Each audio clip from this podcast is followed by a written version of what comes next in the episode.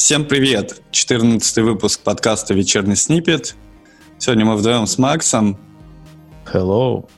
Да, Женя, все в порядке, не волнуйтесь. И мы решили поговорить о... А, давай сразу и поговорим. Э, самая первая тема, которую мы сегодня будем обсуждать, это статья, в которой автор говорит о том, что надо делать hard reset на ваших девайсах регулярно, хотя бы раз в год, и тогда будет вам счастье. А, hard reset — это когда ты обновляешь, э, обнуляешь все настройки и весь контент на заводские. Я помню, что в начале десятых годов, где-то 12-13, наверное, в Windows появилась прям такая кнопка «Скинуть все настройки». Потому что это, наверное, та операционная система, которая как раз-таки нуждалась в том, чтобы делать hard reset регулярно. Я помню, когда был пользователем активным Windows, я делал это с завидной регулярностью, и это были времена Windows XP, я даже научился оптимизировать место, которое эта операционная система занимала. Я даже еще шаг назад вступлю и расскажу, как это у меня работало, ну то есть что я делал. Я вставлял... Как ты резетил DOS? Шаг назад. Да, нет, нет, Windows. Это был Windows XP. Значит, я вставлял дисочек, грузился с э, дисочка оригинального сначала.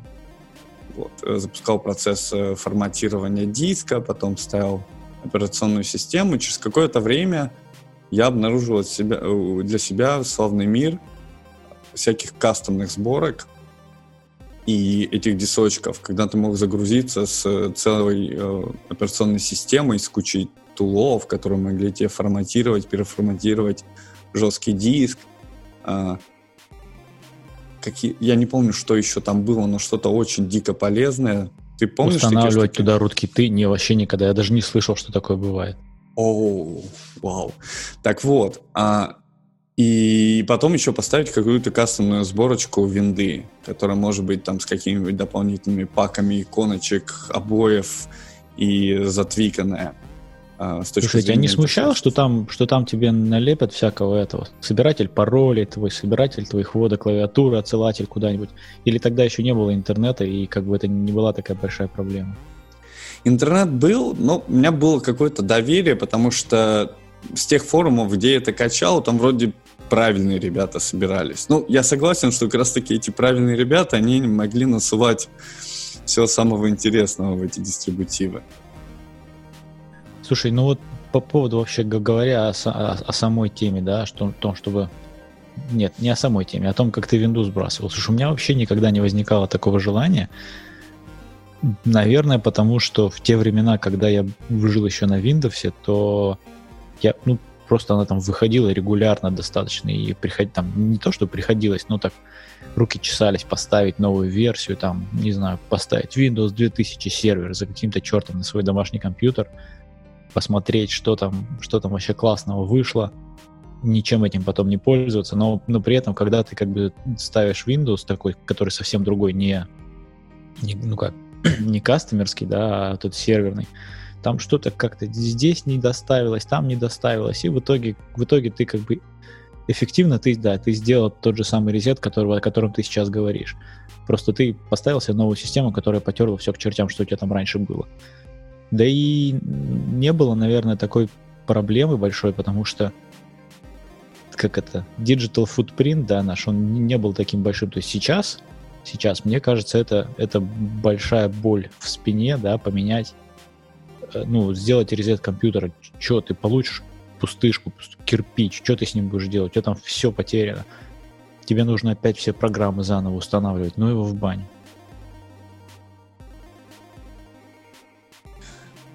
Мне есть Я что вот рассказать. Как бы ты, с, да, с, с, маком, да. с маком живу да. уже счастливо сколько-то, с 12 -го года, да, получается 8 лет уже. И ни разу я его начисто не ставил. То есть он у меня все время восстанавливается из этого, из бэкапа, и я доволен доволен, вообще счастлив, что все-все мои настройки, все, что за долгие годы непосильным трудом собрано, оно как бы все, все там же, все на месте, все работает точно а, так а же. у тебя таймкапсульный он, да? А, ну, бэкапы, да, встроены. Mm. Мне просто, кстати, интересно, если мы про Mac уже начали, что почему до сих пор нет этого же механизма тайм-капсулы в iCloud? Почему они не, не начнут это продавать уже? Сколько Погоди, можно? что значит нет? В каком смысле? Поясни. Ну вот, е- смотри, есть тайм-капсула, бэкап, правильно? Когда ты можешь... Допустим. Все, что, все, все, все, что у тебя есть, забэкапить на тайм-капсулу, она будет туда инкрементально падать. Вот нет такого в iCloud, в нативный родной Apple iCloud. А, с Mac может быть и нет, а с iPhone, с iPad, пожалуйста. Ну да, но я про macOS пока. iPhone и iPad, понятно, у них э, обкатана эта система, мне очень нравится, как она работает на мобильных операционках, но вот десктопные как-то не очень. Так вот, да, да из прошлого еще расскажу. Значит, после установки на живую, не на живую, а вот с нуля, я понял, что после этого у меня достаточно времени уходит еще на настройку всякого софта. Ну, то есть ты там shell поднастроишь, какой-нибудь Total Commander, еще какие-то утилитки поставишь. Это занимало достаточно времени, то есть несколько часов точно приходилось на это тратить. И в какой-то момент я смекнул, а почему бы не сделать так? Почему бы не настроить операционную систему вот с нуля, как она тебе нравится, и потом это забэкапить и этот имидж где-то хранить. И потом какое-то время я жил так, что раз в N месяцев я просто накатывал себе этот имидж, когда мне почему-то не нравилось, как все начинало работать. Вот. А во-вторых, у меня всегда была такая экспериментальная, нестабильная среда на моих компьютерах или э, лэптопах. То есть у меня всегда было несколько еще дистрибутивов параллельных. Какое-то время я пытался жить на Hackintosh, я помню.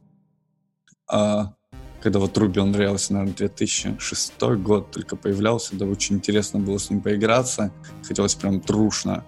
Вот, а Mac у меня тогда не было, я Hackintosh составил. А потом, когда появился Mac, я оценил тайм-капсулу, потому что переехать с Mac на Mac, например, стало вообще не проблемой и получить все то, что ты хочешь.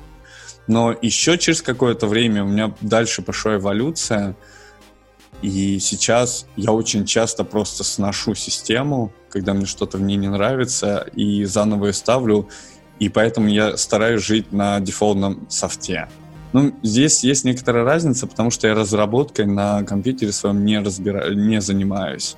И мне не надо э, тащить с собой кучу конфигов, хотя я видел, как люди тащат конфиги через git-репу, хранят... Именно э... так. То есть это для разработчиков это делается тривиально. Проблема как раз не, не в тех... Проблема в твоем home, home директории, да, то есть dot-файлы свои, это ты можешь загитхабить и так далее. Все это, все это делается очень легко. Есть даже есть даже уже наборы готовых скриптов, которые все это за тебя сделают. Тут проблема с какими-то кастомными приложениями, которые... Ну, то есть на Маке, да, приложения, они же... Я, честно говоря, не знаю, как они работают. То есть у них там есть бандл, в котором все-все, что хочешь, а остальная конфигурация хранится черт его знает где. И вот потерять вот эту конфигурацию, вот это большая проблема, потому что она где-то. Да-да-да, я понимаю, о чем ты говоришь. Ну, вот мне сейчас очень удобно жить с iCloud драйвом. Я храню там все файлы, о которых я переживаю. Вот. Вот и... это, кстати, я пошел на сайт Apple посмотреть, как же так, у них нету тайм-капсулы в этот, в, в Cloud. И у них там официальное решение, это типа храните свои файлы, которые вам важны в iCloud сразу. И для этого они, собственно, и desktop, и home folder, по-моему, documents или еще что-то, они сразу всегда бэкапят по дефолту в iCloud. То есть, по большому счету, тебе этот бэкап вообще не сдался. У тебя все, все приложения, которые, как бы, которые persistent, да, которым, которым нужна которым нужна это постоян, постоянство сториджа, они, они все уже там в облаке есть. То есть ты можешь, да, теоретически накатить себе новый, взять себе новый компьютер совершенно, Э, залогиниться там в iCloud, синхронизировать все, и у тебя все будет на месте, кроме мусора. А вот не, не так это работает.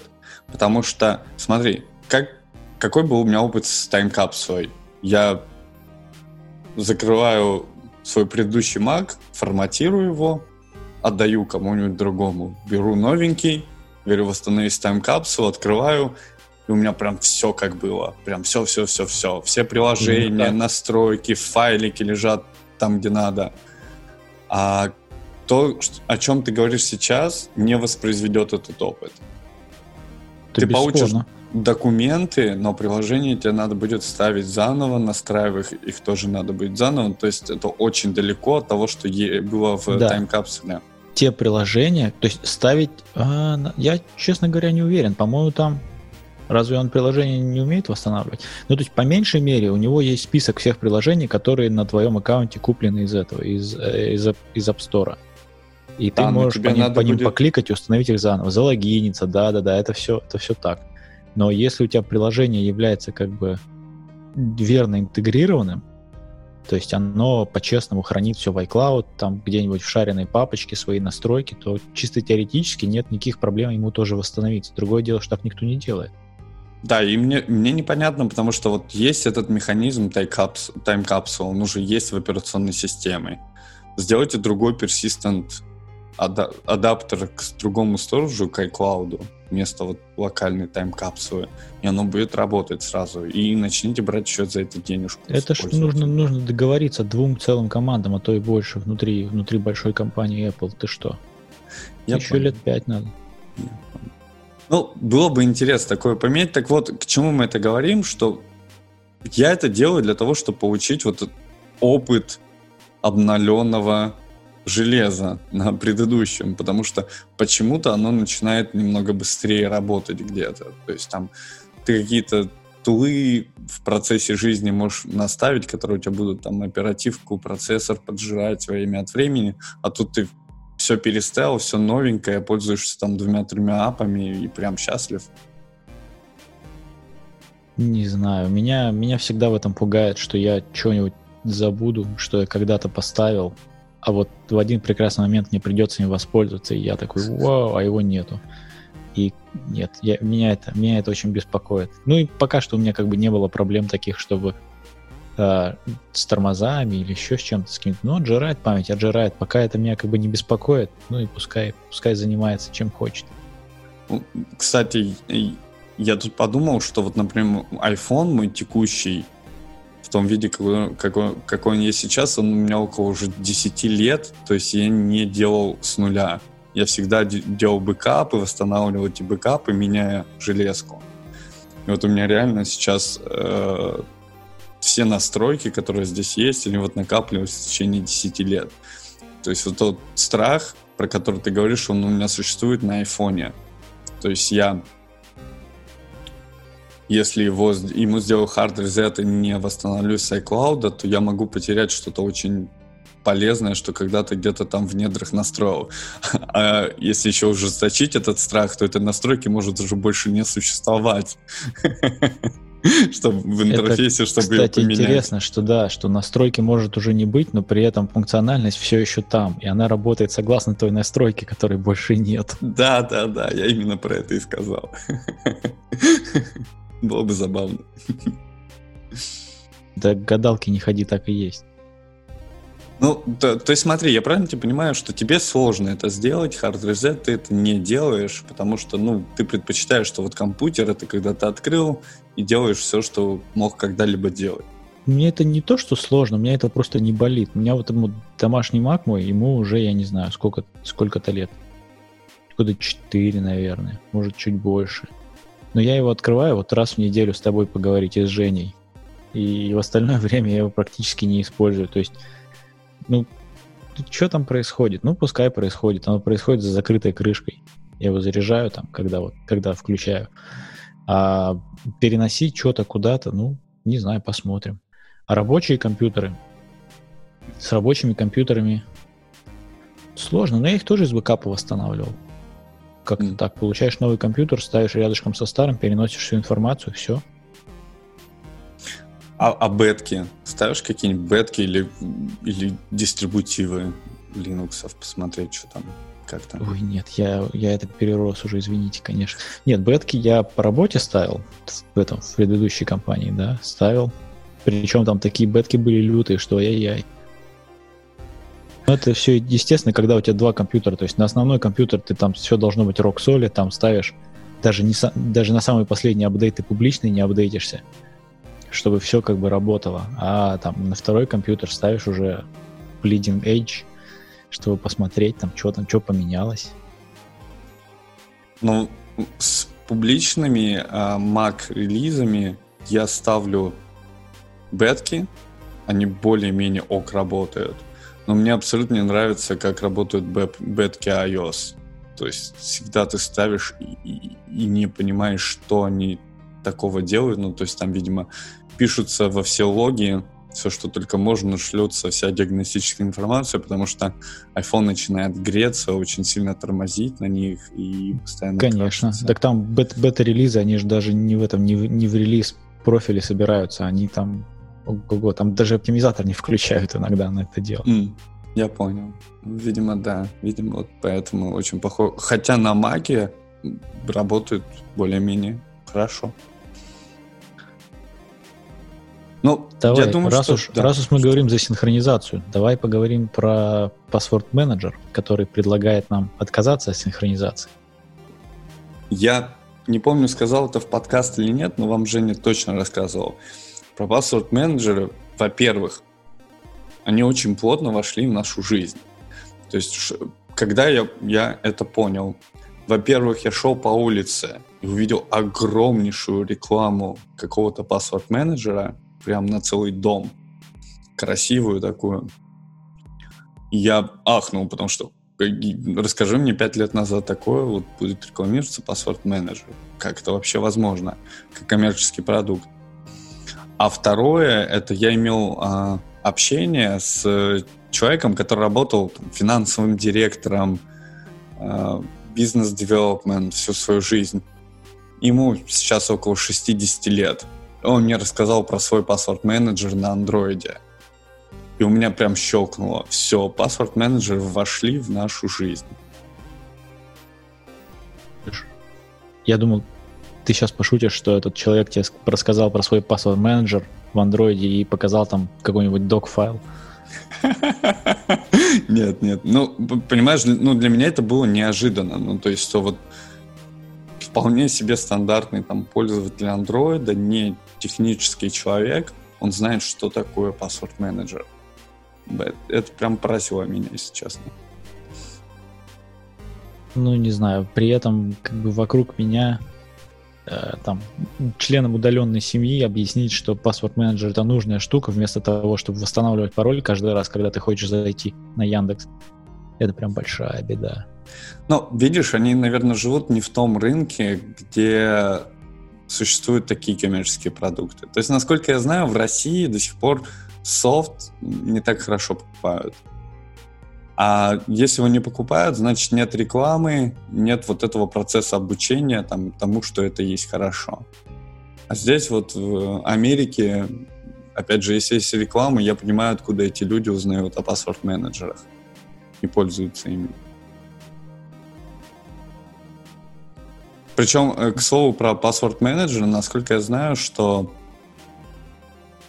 фишинг — это самая первая проблема в многих компаниях и корпорациях. То есть присылают какое-то письмо, выглядящее как какой-нибудь шеринг файла или еще что-то, или у нас обновился портал, пожалуйста, зайдите люди идут по этой ссылке, их просят ввести свои учетные данные. Вот мне кажется, что с применением паспорт-менеджера, если раньше был шанс опечататься в своем пароле, что спасло бы тебя от учет, утекания твоих данных, то со случаем паспорт-менеджера ты сводишь этот шанс к нулю. И можешь щелкнуть такое письмо и Не, ну почему? Погоди, погоди, погоди. А, что значит с паспорт-менеджером? То есть ты, тебя тащат на какой-то фишинговый сайт, фишинговый сайт по домену у тебя не совпадает, паспорт-менеджер говорит, что ничего не знаю такого, не буду ничего вводить, и все. Ну, ты, ты, а, ну, а ты говоришь, да нет, давай вот идем да, в Да вот же он, вот же да, он. Да, да, да, да, конечно. Ну, это, это да, но, но как бы паспорт-менеджер тебе ну, не знаю, может, может быть, как-нибудь. Но это, я не знаю, у них, наверное, должны быть какие-то эвристики, которые тебе скажут, слышь, этот домен что-то сильно больно похож на вот этот, но это не он. Давай-ка не будем. Хорош, хорошая очень идея, но я, я с этим еще не сталкивался, что вот паспорт-менеджеры были такими умными. Мне очень я нравится... Тоже. Куда идут браузеры с этим, то есть они реально тебе стали рассказывать за последние годы, что не пускать тебя на сайты в прямом смысле, прям, чувак, сорян. Иногда это так мешает. Слушай, ну я знаю, куда я иду, господи, дай мне уже кнопку хоть какую-нибудь. А там нужно через все круги ада пройти, и он потом говорит, нет, ты знаешь, что-то все равно не пустим тебя, иди нафиг.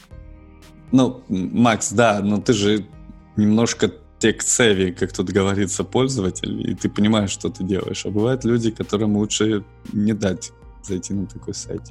Это да, это я согласен, но это больно. Так вот, к новости. Расскажешь нам про новость? А, твоя новость.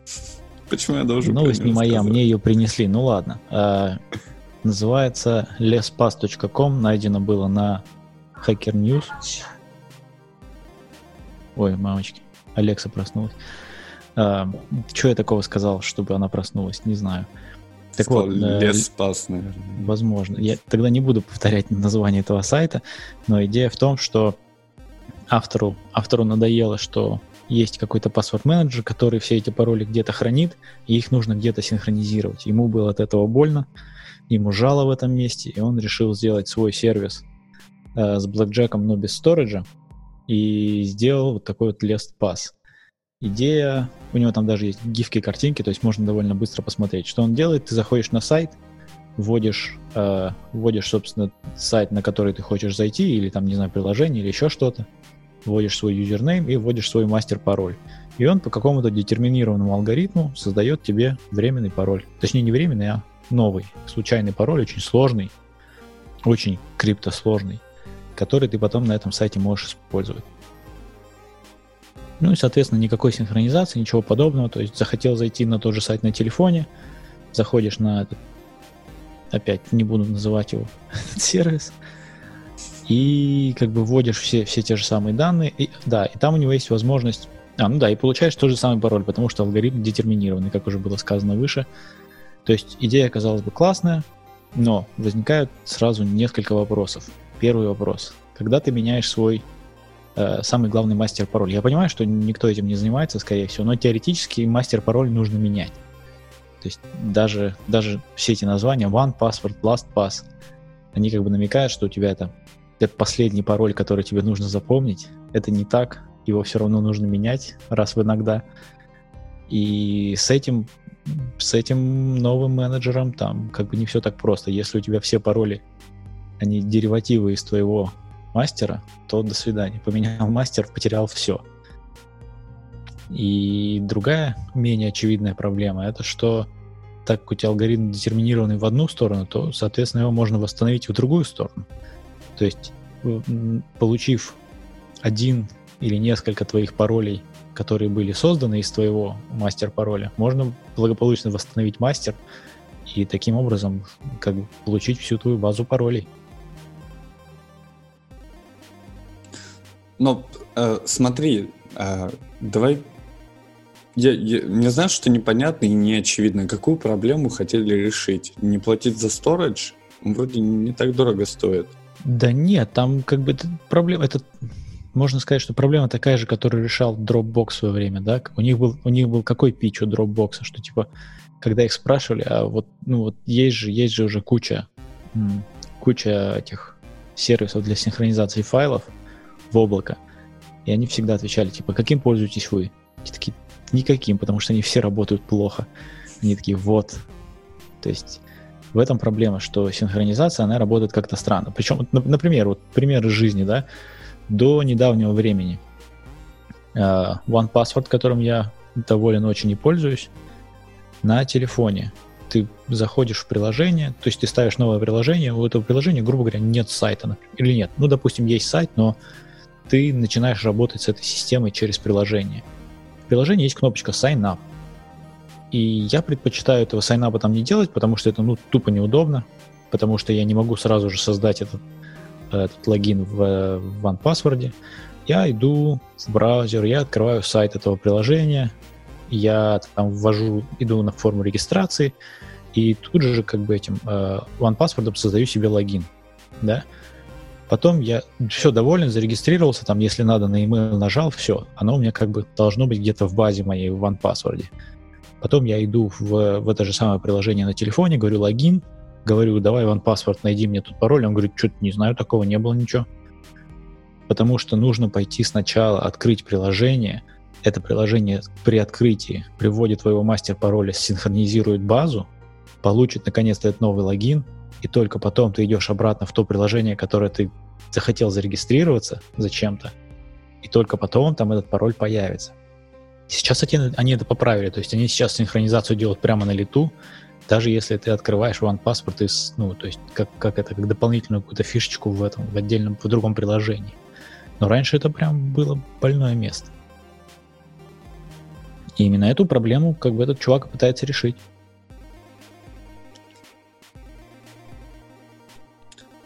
Не молчим.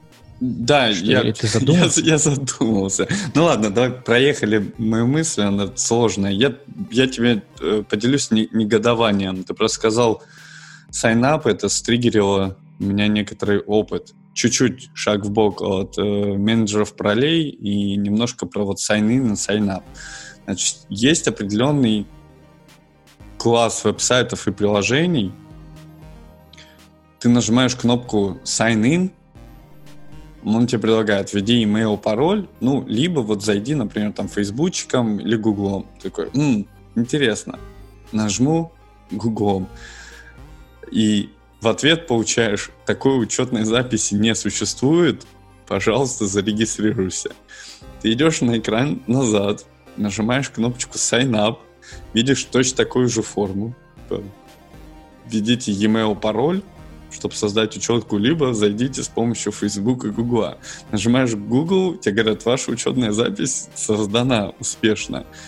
Я не понимаю, почему так происходит. Ты, ты понял, да, мою боль? Зачем меня послали куда-то назад на сайнап, если там был точно такой же интерфейс, точно такой же опыт? Почему Слушай, я подозреваю, ну, это? это? Это как это рукожопа называется. То есть мне кажется, тут проблема в том, что сервис изначально воспринимает Э, Google как просто первичный источник твоей информации, чтобы оттуда взять твой этот твой э, как логин, Email, логин, да. да, все. То есть пароль там, то есть это просто способ тебе не вводить твой email, если ты уже залогинен в Google. Все. То есть они не используют его как, как провайдер этой авторизации, а, аутентик, как, господи, как она называется, как провайдер этой информации, да, что, это, что ты это ты, и просто потом тебе можно позволить дальше пользоваться сайтом, используя просто токены, не хранить, не хранить никакую информацию о тебе. А они, я, они я не это гадаю, используют просто да. как, как, как, наполнить, как наполнить свою базу твоими данными, и все. Ну, я-то негодую, потому что зачем разделять sign-in и sign-up в таком случае? То есть Это увидели, что мы, согласен, да. что мы учетки нет, так создайте мне ее. Зачем вы А может, ты, может, ты не хотел? А. То есть тут, тут можно, можно, конечно, как-то это... Ну, то есть я согласен. Ну, я согласен, что было бы хорошо. Для этого, кстати, перебью сам себя. Э, для этого я заметил, что многие сейчас что делают? У них одна единственная форма, и эта форма, она как бы введите свое имя, да, и ты вводишь, ты вводишь как бы свой логин, ты говоришь next, и вот в этот момент у тебя происходит вот эта вот э, вилка. Если у тебя как бы этот логин не настоящий, то ты попадаешь на sign-up форму. Если этот логин существующий, то ты попадаешь на логин форму. Да, я, я обратил такое внимание, что распилили логин и пароль на два. Но это тоже раздражает. Да, очень. Потому что, ну, если бы этот переход еще был быстрым, почему-то он тоже занимает какое-то значительное время у сайтиков, они там что-то очень долго грузят. Ну, там, ты что, анимации. Сложнейшие да. анимации грузятся. А еще это, как бы, опять же, с этими, с паспорт-менеджерами. То есть тебе нужно этот alt, как он, не alt-enter, Enter slash, да, чтобы это все ввести, ты его нужно нажимать два раза. То есть иногда тебе повезло, иногда там это просто hidden field, да, и как бы паспорт менеджер его находит, и все-таки пароль твой из-за этого забивает туда, то есть тебе просто нужно next, next два раза нажать. А иногда тебе нужно просто всю, всю эту процедуру повторить дважды. То есть про hidden да, филды. без проблем. У тебя не бывало такого? Вот у меня с э, кейчейном бывает такое, что ты заходишь на сайтик, там нет никаких филдов, и ты видишь, что у тебя заполнился логин и пароль в какие-то поля, которых ты не видишь. И вот у меня... Такого не бывало. Вот у меня такое бывало. И ты сидишь и думаешь, интересно, а если там есть какой-то JavaScript на этой формочке, который собрал сейчас эти данные, куда-нибудь их плюнул, вот. Но, с другой стороны, успокаиваешь себя, что, скорее всего, домен все-таки знакомый, поэтому это автоматически туда вставилось. Но... Поэтому я всегда отключаю автологин для всего. Да, паранойя, она такая. Кстати, знаешь, на тему паспорт-менеджеров. То есть, почему до сих пор не привязаться просто тупо к девайсам? Ну, я понимаю, что ты скажешь, типа, чувак, а если ты потеряешь девайс?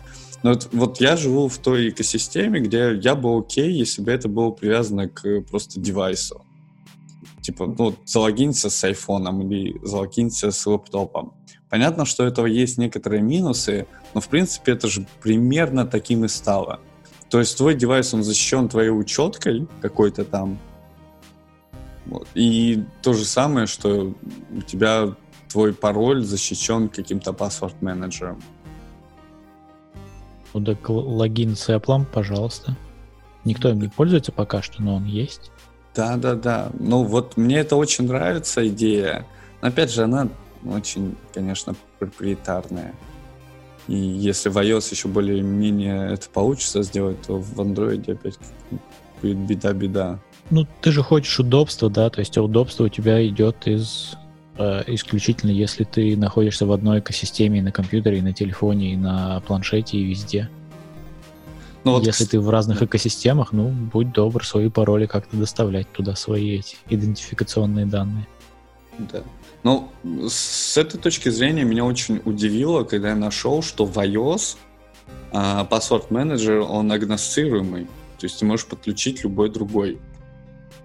Это, это да, это уже второй год так. Или да, да, больше. Для меня было очень большим сюрпризом, потому что я думал, что они убивают все эти бизнесы, а оказывается нет. Вот прям сказали, пожалуйста, заходите ну, как бы, пожалуйста, это пожалуйста, но все равно это немножко не такой нативный experience, как с э, встроенным кичейном. Да, я понимаю, но видишь, если висит коммерческая реклама, значит, оно работает. Даже так. Значит, это значит VC влили бабла. Вот это все, что это значит. Не, факт, что там есть бизнес и что это не убыточное дело. Они, конечно, стараются продвинуть, что на фоне всеобщей паранойи Э, там их развелось, этих паспорт-менеджеров, не знаю, пяток, а то и больше.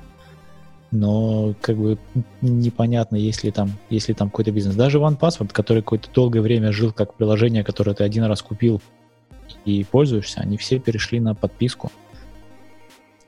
Теперь я не знаю, что остальные делают. Остальные тоже, в принципе, по подписке вроде бы работают. Угу. Ну, я когда-то пользовался OnePassword, но я очень быстро потерял к нему интерес. Мне... Воу, воу, воу, а чем же ты пользуешься сейчас? Ну, кичен, конечно же. А, все, все, все. Ну, так у тебя андроида нет, наверное. Да. Ну, есть, но я не часто им пользуюсь. У меня есть планшет на андроиде, я купил его исключительно для того, чтобы, когда мне надо было что-нибудь изучать либо читать, я им пользовался, потому что у меня там нет никаких мессенджеров и почты, и всего этого. Потому что с телефона это очень сложно делать. Это, это, это был твой шанс, э, как бы купить новый планшет от Apple и не ставить его из бэкапа, не восстанавливать его из бэкапа и сделать ему резет. И ты этот шанс благополучно пропустил и купил себе Android. Я нашел экосистему Android сильно более интересной, чем iOS в тот момент. И вот мне прям Так, хотелось... все, я ухожу. Ну, слушай, количество браузеров а, доступных и вариаций их намного превышает на Android. Ну, come on, ты зачем? Сколько тебе браузеров надо одновременно? Я, я попробовал их все. Например, я узнал о Brave, на, будучи на Android. Еще узнал о том, что вот у Firefox тоже есть такой браузер. Я забыл его название, кину ссылочку, который тоже только на одну сессию тебя помнит, а потом сразу же забывает и обнуляется. Потому что, опять же, все за privacy беспокоятся и все такое. Это, знаешь, как типичная проблема была с э, юрлами, потому что я когда занимался корпоративными порталами, как правило, это был портал, точка, домен компании. И ты делаешь какое-то демо, э, там сидит в комнате человек 20, и тебе вот надо зайти на портал, и ты начинаешь писать P-O-R в юрле, и ты понимаешь, что там в автосагесте бывает. Миллионов всяких этих порталов. Да. Вся твоя, вся твоя история посещений разных компаний. Разных порталов, да, да, да. Ну, не только порталы, там есть еще одно слово порн. Вот, это было очень забавно. Тоже по автосаджесте, да, да. Да, я про это и ржал, Макс, с тобой. Ой-ой-ой, как все плохо. Да, слушай, тебе нужны браузеры. Просто первого раза я для себя открыл инкогнито мод, вот, радовался им, и потом вот начал пользоваться. Ну, потому что да, даже любой текст в поисковый запрос, когда ты начинаешь печатать, вот, например, Safari, он выкидывает всю историю твоих поисков, сразу показывает это людям вокруг. А когда ты много рассказываешь, э, общаешься по конфковым и шаришь иногда браузер, там что-нибудь показать, то могут вот эти вот awkward ситуации случаться.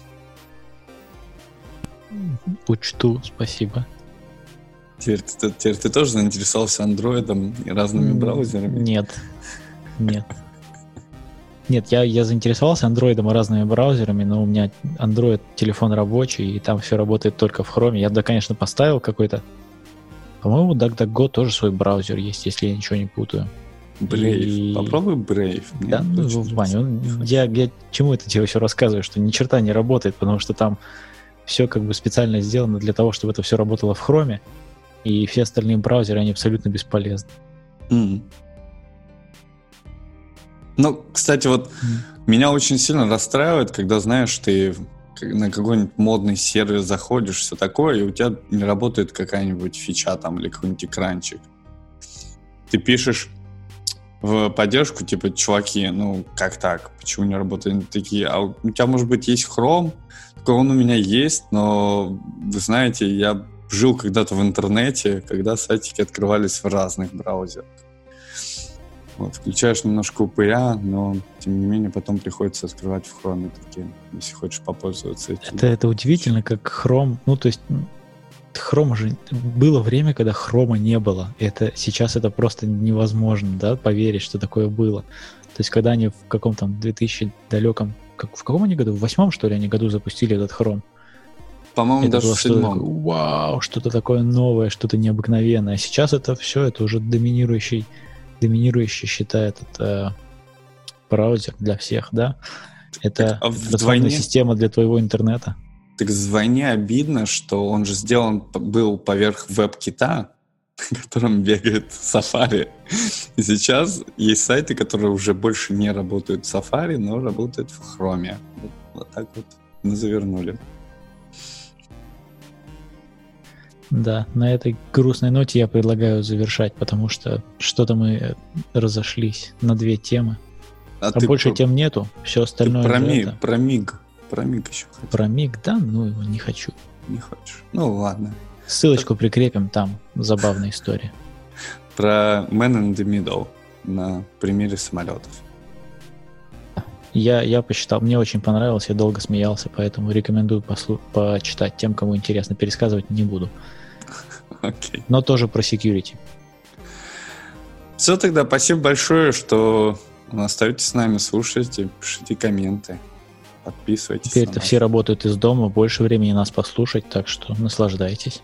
А я думаю, что вот наоборот, кому-то больше не стало комьюта, которого до работы и назад, в которой слушали подкасты. И они могут немножечко подупасть. Netflix сейчас, Netflix прям, ох. Окей. Ладно, все, всем пока. Пока.